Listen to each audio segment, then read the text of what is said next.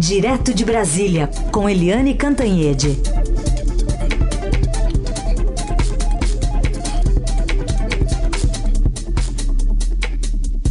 Oi, Eliane, bom dia.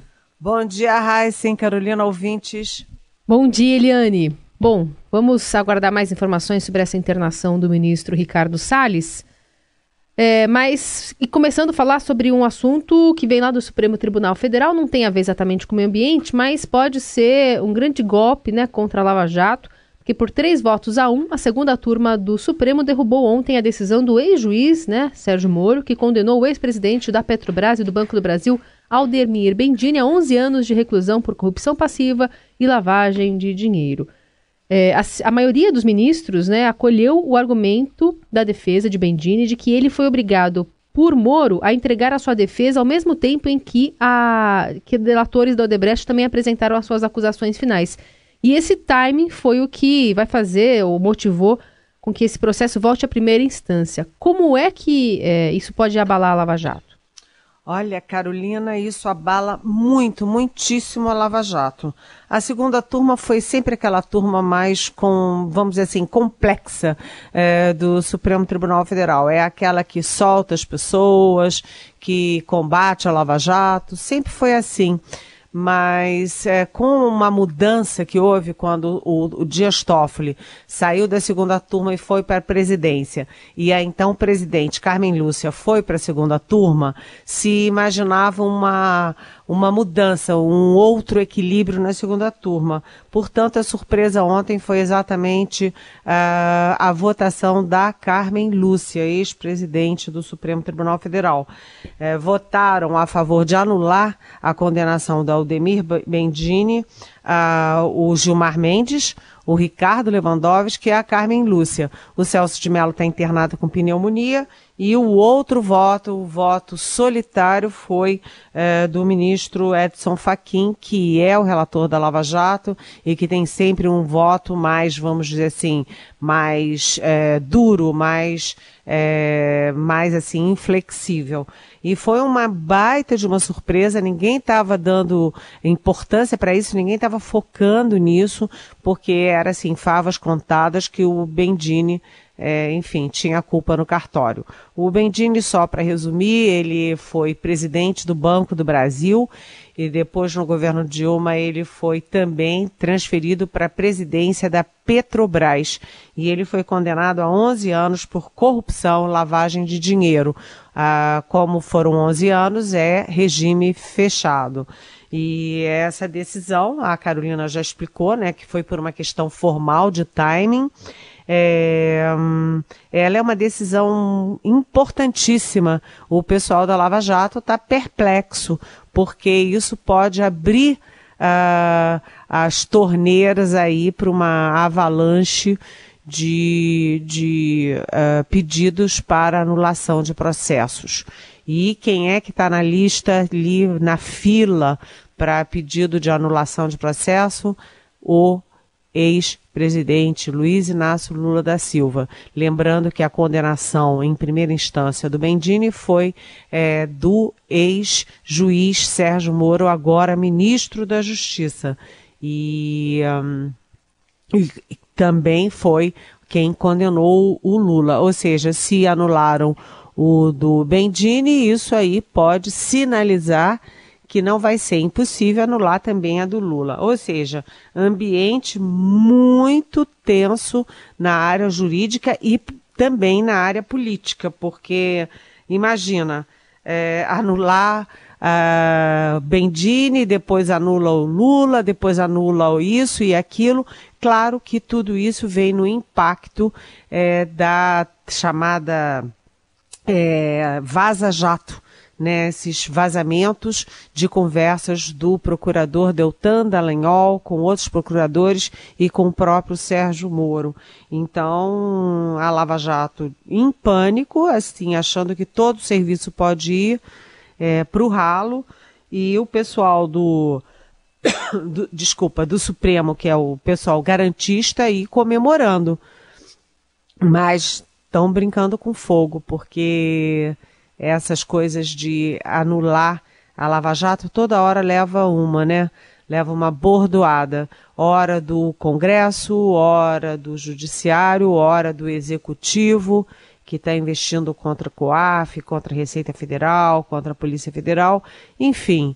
Gente, essa decisão tem um enorme impacto e desequilibra a força da Lava Jato até agora. Chamou atenção então a ministra Carmen Lúcia, né, Eliane? Na, é, a Carmen dela, né? Lúcia, porque a Carmen Lúcia, quando ela saiu da presidência e foi para a segunda turma, a expectativa é que ela votasse sempre que ficasse assim, de um lado o Gilmar Mendes e o Ricardo Lewandowski, do outro a Carmen Lúcia e o, o Faquin, e o Celso de Mello oscilando como pêndulo entre essas duas posições. E ontem a Carmen Lúcia surpreendeu porque ela deixou de votar com Faquim e foi votar com Gilmar, com Ricardo Lewandowski.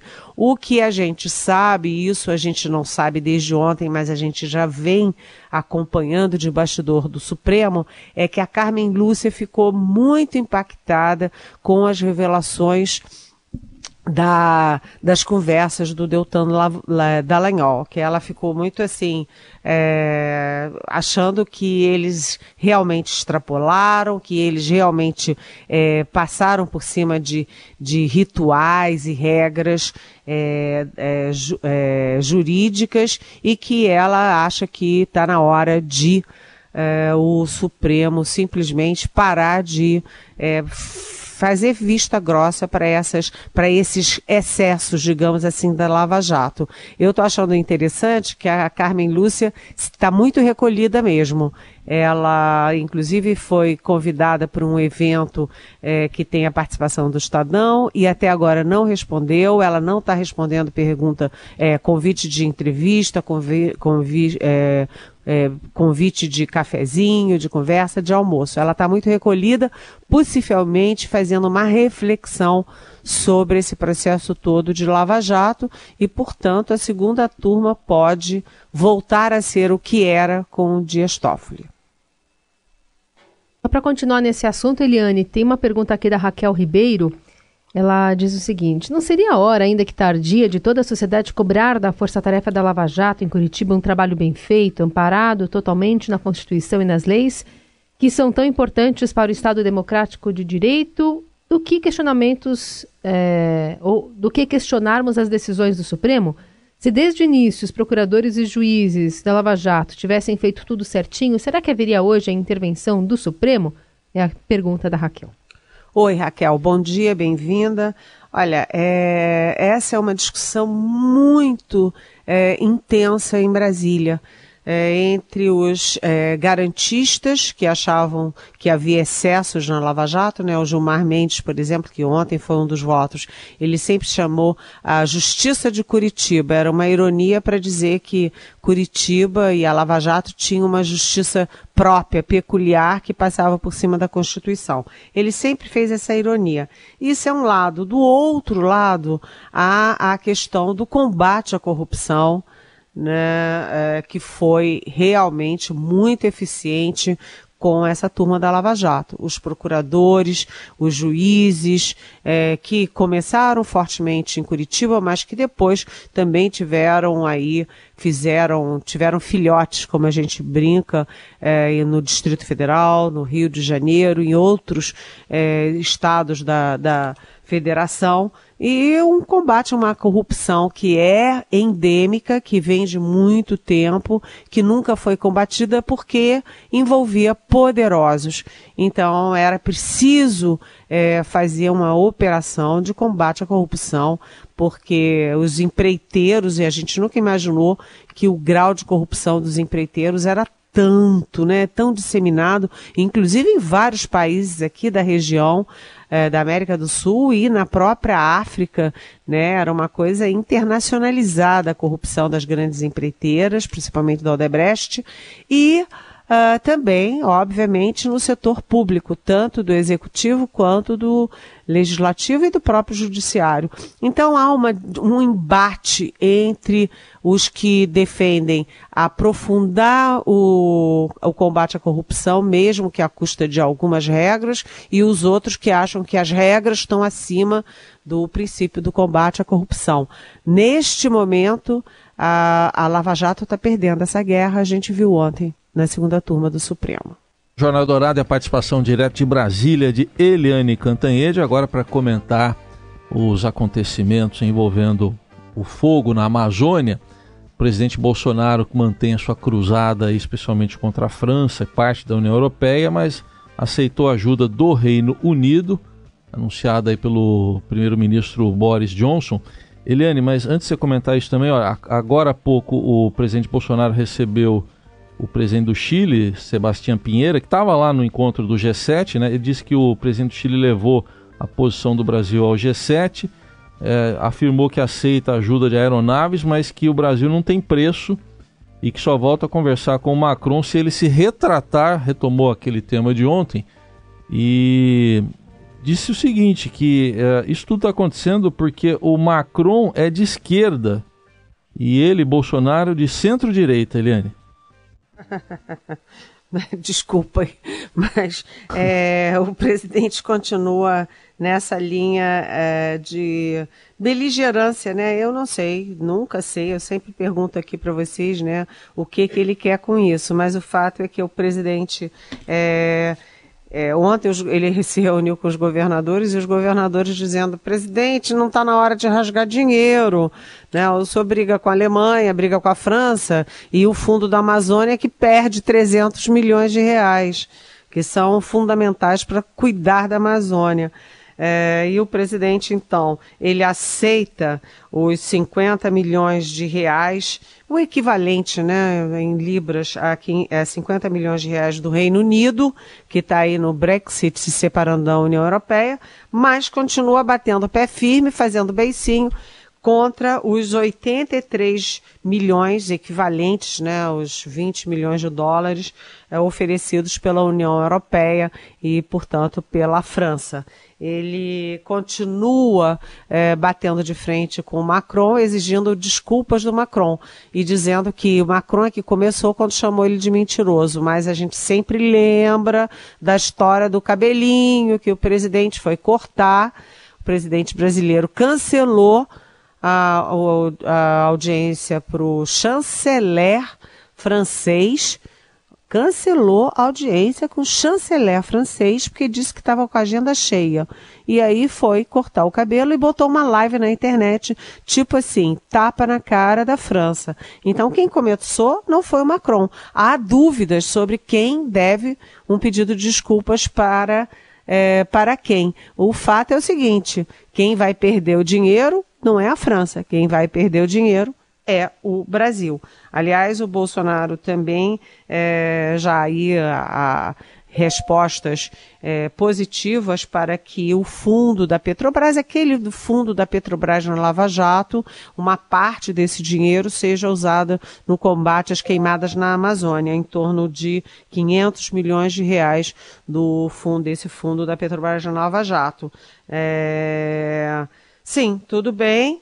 É, vai ter até uma reunião hoje do Alexandre de Moraes, ministro do Supremo, com é, representantes da PGR, Câmara, da Advocacia Geral da União, do Ministério da Economia, para discutir essa questão, mas é, é uma pinimba juvenil, infanto-juvenil, o presidente da República do Brasil, Federativa do Brasil, ficar nesse embate com o presidente da França, é, que é uma grande democracia, que é um, uma, um, um, país importantíssimo na Europa e no mundo e que é um parceiro tradicionalíssimo do Brasil e que quer ajudar a Amazônia. O Bolsonaro sempre insinua que eles não querem ajudar coisa nenhuma, que eles querem é, é na verdade, sair comprando a Amazônia prestação.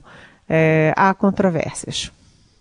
Aliás, falando em Amazônia ainda, ontem teve uma reunião com governadores da região amazônica, né? E lá o presidente Bolsonaro defendeu a exploração de terras indígenas e áreas de preservação e criticou a indústria da demarcação de terras no Brasil. Lembrando que a reunião era queimadas, né? A gente estava falando sobre as queimadas lá na região amazônica. E aí tem ouvinte também perguntando sobre esse assunto para você, Eliane. Bom dia, pessoas maravilhosas. Aqui é Célia falando de novo. É uma pergunta para Eliane Cantanhede. É, em relação a essa demarcação de terra dos indígenas, né, é, de colocar lá a, a, mineração, de liberar o espaço. E aí, os indígenas continuam vivendo lá e vão trabalhar para os caras, ou seja, eles serão escravos dos mineradores? É assim, como é que ela vê essa questão? Olha, bom dia, muito bem colocada a sua pergunta.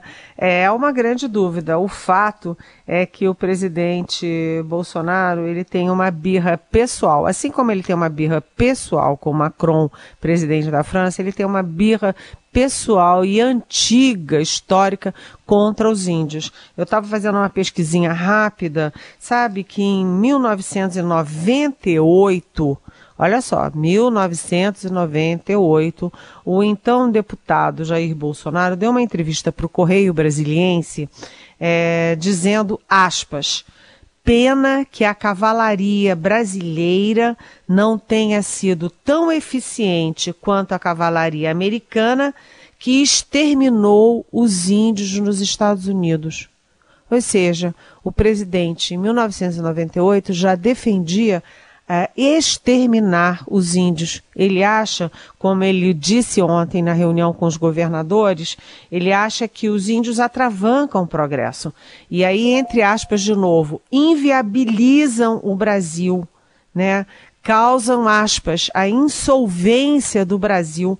Ele não consegue entender o respeito às culturas ancestrais e o que que isso significa de é, manter manter viva a imagem do passado no presente e projetar o futuro. O que que essas comunidades deixam para uh, a pátria e para o planeta. É, e ele disse que tem uns 400 pedidos de demarcação de terra, que ele não vai fazer nenhum. Até aí tudo bem, que é o futuro. Mas o que está todo mundo muito preocupado é das reservas já existentes, porque o presidente já anunciou e o ministro de Minas e Energia Bento Albuquerque também anunciou no Canadá que a intenção do governo brasileiro é abrir uh, a mineração, uh, inclusive para companhias americanas dentro das reservas indígenas brasileiras. Isso vai ter uma repercussão internacional imensa. É, a gente já viu devast é, é, devastação das florestas, queimada das florestas na Amazônia, tudo isso já causou esse frenesi internacional. Quando Bolsonaro puser mineradora é, atuando em reserva indígena, vai ser outro AUE internacional. E você tem toda a razão, eu não sei te responder. Será que os índios vão virar escravos? O que, que eles vão, vão fazer dentro de uma reserva toda esburacada pelas mineradoras americanas? É uma grande dúvida. Eu sei que o CIMI que é, enfim, é o grupo é, da Igreja Católica, da CNBB, que cuida especificamente da questão indígena, ontem soltou uma nota duríssima contra o governo brasileiro e contra o presidente, é, recriminando as agressões às populações ancestrais do Brasil. Ou seja, o presidente mal está lidando com uma crise por causa da, de uma questão de meio ambiente e já está abrindo outra frente também nessa área de meio ambiente, agora envolvendo os índios. É, é, é, é aí a personalidade do presidente Bolsonaro. Muito bem. É, só para atualizar aqui o nosso ouvinte que estava aguardando informações sobre o estado de saúde do ministro Ricardo Salles, acaba de sair um boletim médico do Hospital das Forças Armadas colocando aqui a informação de que é, o ministro foi internado ontem com um quadro de mal-estar. No momento da admissão encontrava-se assintomático. E agora o quadro evoluiu durante o período noturno, sem intercorrências clínicas. Atualmente segue com quadro clínico estável. Um novo boletim vai ser divulgado às quatro da tarde. e, portanto, não tem nenhuma especificação né, do que causou esse mal-estar no ministro, portanto, que segue com o estado de saúde estável. 9 e meia. Caía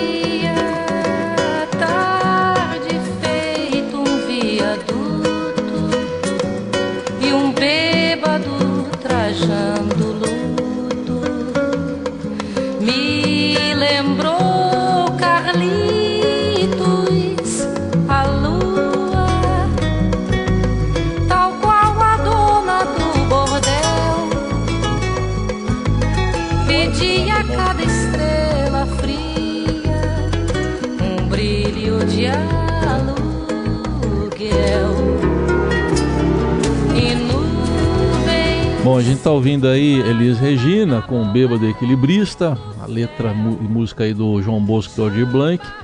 Uma música que marcou muito aí a volta, né, dos exilados. Tem uma parte aí que ela fala da volta do irmão do Enfio, né? No caso Betinho.